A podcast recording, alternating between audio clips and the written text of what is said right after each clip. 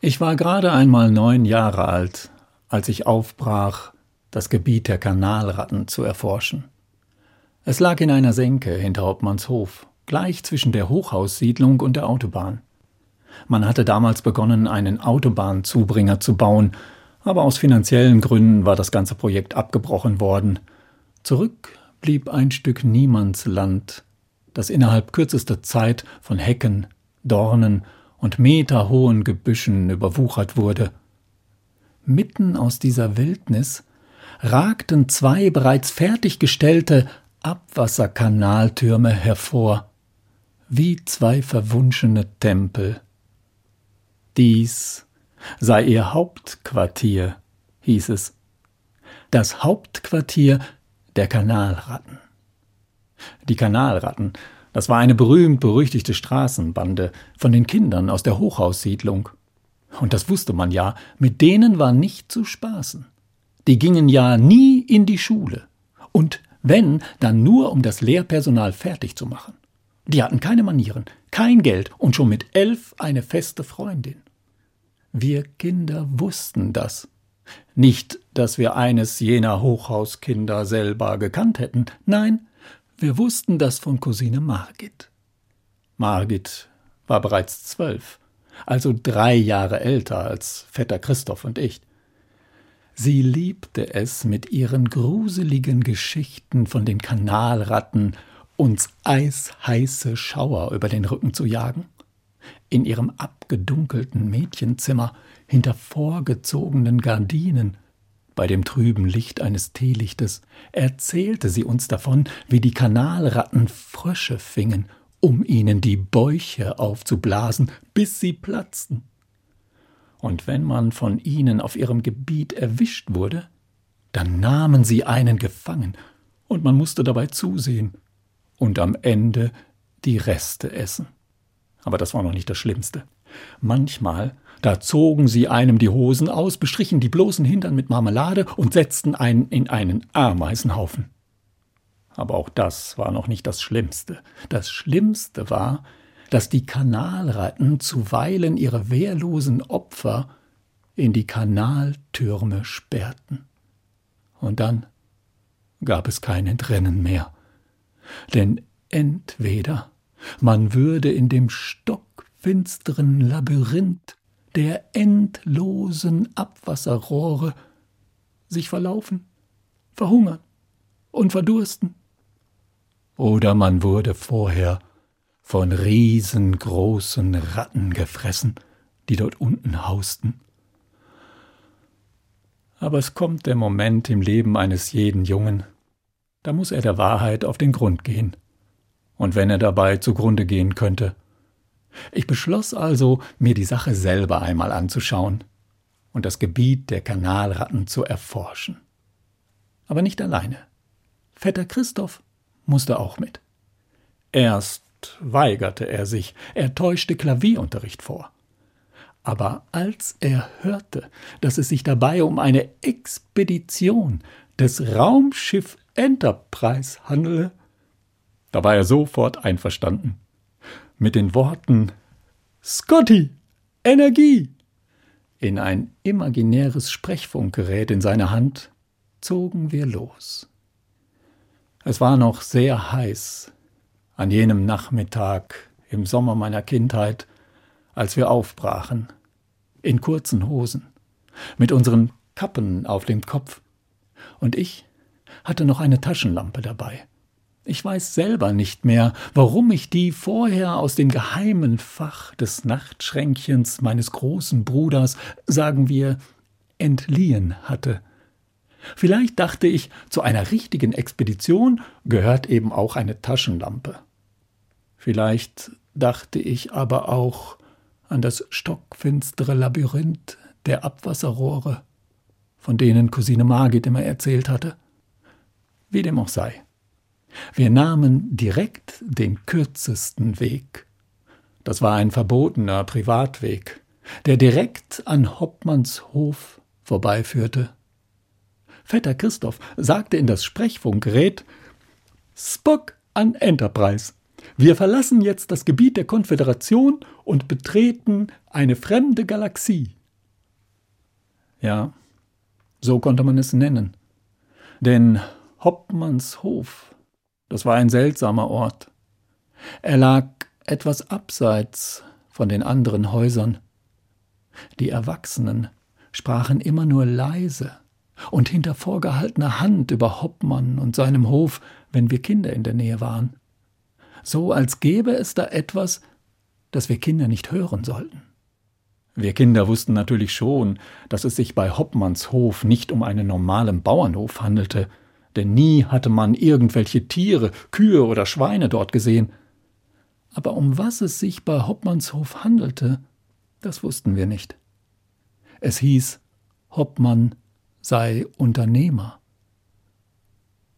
Vetter Christoph und ich diskutierten gerade intensiv darüber, dass ich zwar Captain Kirk, er aber unmöglich Mr. Spock sein könne, als wir um die letzte Biegung kamen und sofort vor Schreck erstarrten.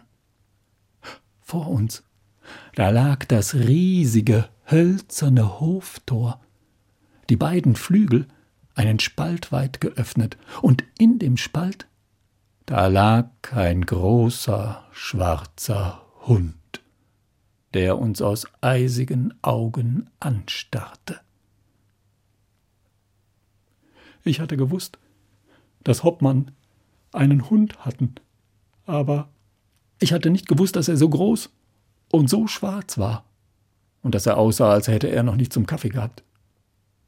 Christoph an Enterprise, hörte ich hinter mir Vetter Christoph flüstern. Wir, wir, wir haben Sichtkontakt zu einem extraterrestrischen Wesen.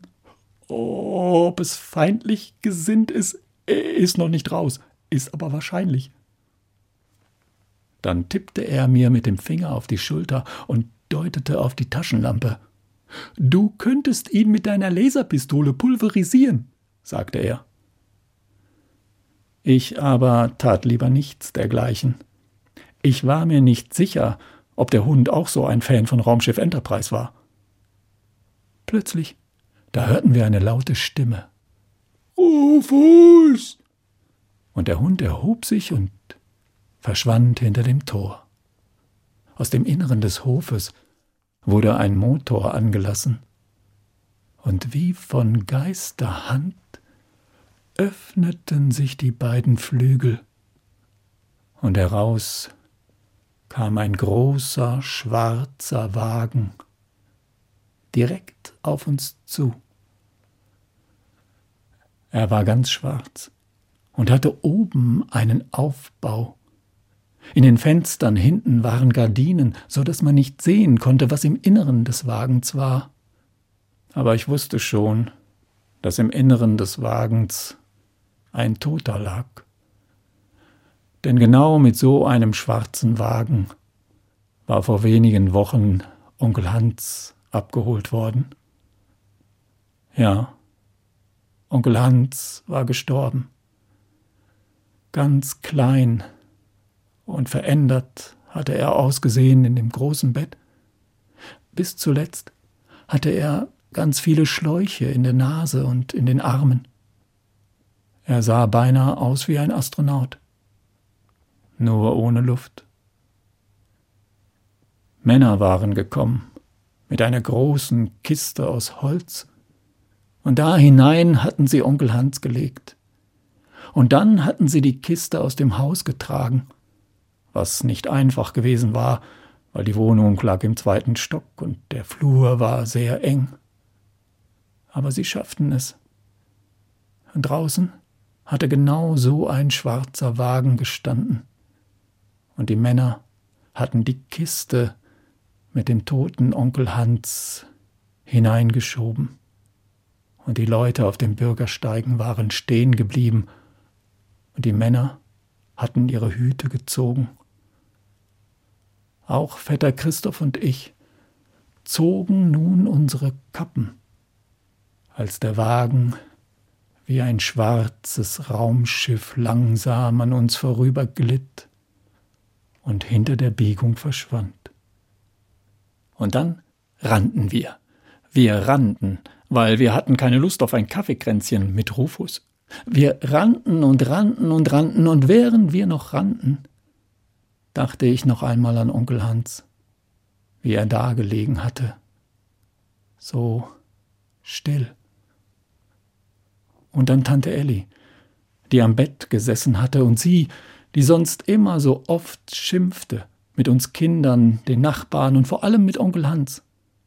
Sie konnte gar nicht mehr aufhören zu weinen. Als wir nicht mehr konnten, blieben wir stehen und Vetter Christoph keuchte: Du, warum kann ich denn nicht Mr. Spock sein? Ich sagte: Du bist eben nicht so wie er. Warum denn nicht? fragte er. Du kannst eben kein Vulkanier sein, sagte ich. Ja, aber wieso denn nicht? fragte er. Du hast nicht das Herz eines Vulkaniers, sagte ich. Das Herz eines Vulkaniers? Wieso? Was ist damit? Fragte er. Und ich erklärte es ihm. Es kennt keinen Schmerz. Dann gingen wir weiter. Schweigend, jeder in seinen Gedanken und ich dachte wieder an Onkel Hans, wie er in seinem grauen Kittel immer im Tischlerschuppen gestanden hatte, um dort etwas zu basteln, zu bauen oder zu reparieren. Wir Kinder, wir durften dabei immer zuschauen und manchmal auch helfen, etwas halten oder schrauben, und wenn Nägel einzuschlagen waren, dann durften wir es probieren. Und wenn ich dann daneben schlug, dann lachte er und sagte, ja, ja, im Leben geht mancherlei daneben.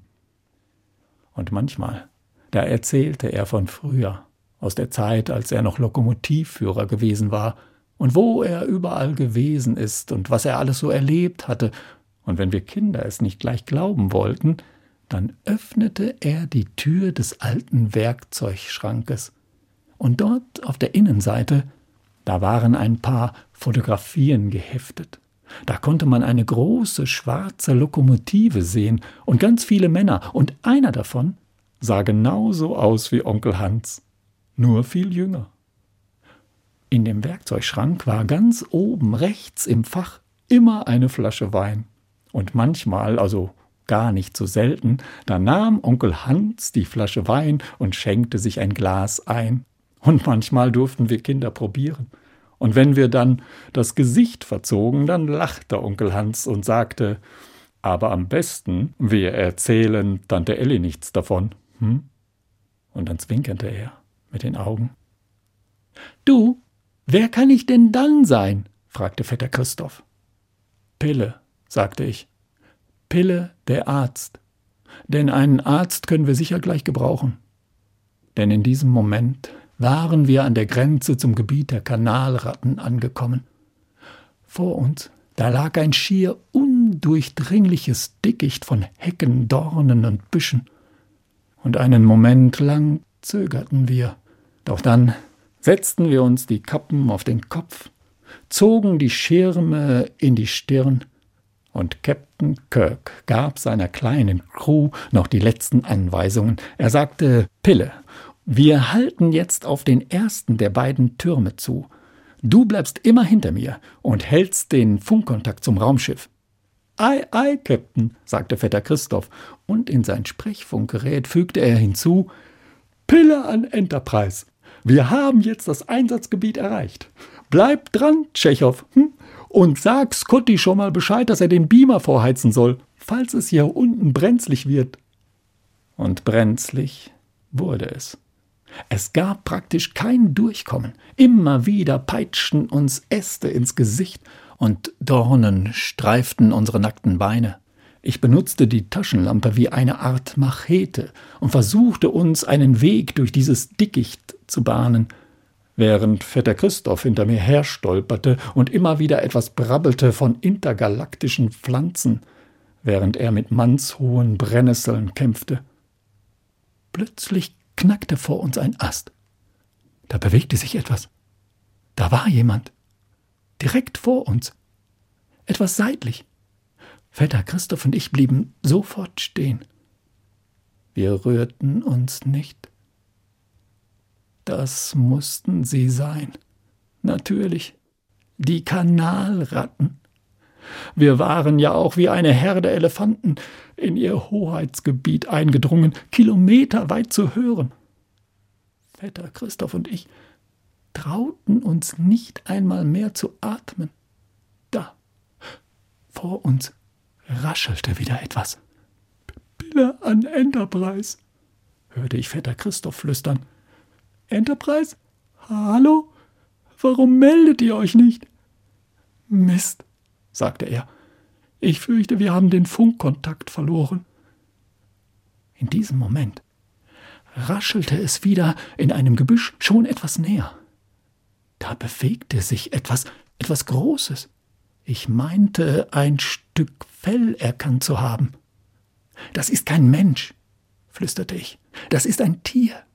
Oh, das ist ja sehr beruhigend, sagte Vetter Christoph.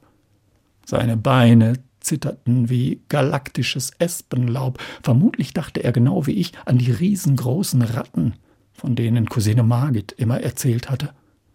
Da. Wieder raschelte es. In einem Gebüsch. Noch näher. Was immer es war, es kam direkt auf uns zu. Ich spürte mein Herz im Halse pochen. Was um alles in der Welt hätte ich jetzt darum gegeben, das Herz eines Vulkaniers zu haben? Oder wenigstens eine richtige Laserpistole. Ich spürte die Taschenlampe in meiner rechten Hand. Kurz entschlossen nahm ich sie hoch, drehte sie um und schraubte hinten den Verschluss auf und nahm eine der beiden Batterien heraus. Wieder raschelte es, jetzt in dem Gebüsch direkt vor uns. Ich nahm die Batterie und warf sie mit voller Wucht in das Gebüsch. Es knackte und fauchte, und ich wartete nicht lange, sondern nahm auch noch die zweite Batterie und warf sie mit aller Kraft in das Gebüsch. Stille. Nichts mehr. Nichts rührte sich. Bille an Enterprise. Wir haben soeben Energiegranaten abgeworfen. Offenbar mit Erfolg. Kaum hatte Vetter Christoph das gesagt, da knackte und krachte es und brach vor uns aus dem Gebüsch, und ich habe mir nicht einmal mehr die Zeit genommen, nachzuschauen, was es überhaupt war. Ich drehte um und rannte davon, so schnell ich konnte. Vetter Christoph warf das Sprechfunkgerät weg und rannte hinter mir her. Wir rannten und rannten und rannten, als ginge es um unser Leben. Wir schauten nicht nach links und nicht nach rechts. Äste peitschten unsere Gesichter, Dornen zerrissen unsere Kleider. Innerhalb kürzester Zeit waren unsere nackten Beine von Brennnesselpocken übersät. Plötzlich öffnete sich vor uns das Dickicht, und wir standen direkt vor einem der beiden Abwassertürme. Völlig außer Atem lehnten wir unsere schweißnassen Rücken an den kalten Beton und lauschten in das Dickicht, dem wir entflohen waren. Nichts. Man hörte nichts. Was immer es war, wir waren ihm entkommen. Vetter Christoph und ich wollten gerade erleichtert aufatmen, da hörten wir die Schritte. Kein Zweifel. Auf der anderen Seite des Turmes da kam jemand. Natürlich, das mussten sie sein. Das war ja ihr Hauptquartier. Wir waren den Kanalratten sozusagen direkt in die Arme gelaufen. Vetter Christoph und ich schauten uns verzweifelt an. An eine erneute Flucht war überhaupt nicht zu denken. Wohin denn auch? und während die Schritte näher und näher und näher kamen, nahmen wir uns in die Arme, als jemand um die Ecke bog. Cousine Margit. Sie stand da, stemmte ihre Fäuste in die Hüften und sagte, Hab ich mir doch gedacht, dass ihr beide euch hier herumtreibt. Ihr sollt sofort nach Hause kommen. Christoph, deine Klavierlehrerin wartet schon seit Stunden auf dich. Und dir, Freundchen, soll ich von deinem großen Bruder bestellen, dass er ganz genau weiß, dass du seine Taschenlampe genommen hast. Wie seht ihr überhaupt aus? Na, das wird Ärger geben, das kann ich euch versprechen. Und in einer Mischung aus Erleichterung und Resignation schlichen wir mit hängenden Köpfen hinter unserer Cousine Margit her. Sie nahm mir die Taschenlampe aus der Hand. Zeig mal her, sagte sie. Die geht ja gar nicht. Nein, sagte ich, die Batterien sind leer. Ich bin nie wieder in jenem Gebiet hinter Hoppmannshof gewesen. Ich weiß also gar nicht, ob es sie überhaupt gegeben hat, die Kanalratten, oder ob sie nur eine Erfindung unserer Cousine Margit waren. Aber eines habe ich gelernt an jenem späten Nachmittag im Sommer meiner Kindheit. Wenn du dich aufmachst, der Wahrheit auf den Grund zu gehen, dann sei gerüstet mit zwei Dingen einer Taschenlampe und dem Herz eines Vulkaniers. Lust auf mehr von Freundschaft und Mut. Geschichten. Der Podcast für Kinder und Familien auf hr2.de und in der ARD Audiothek.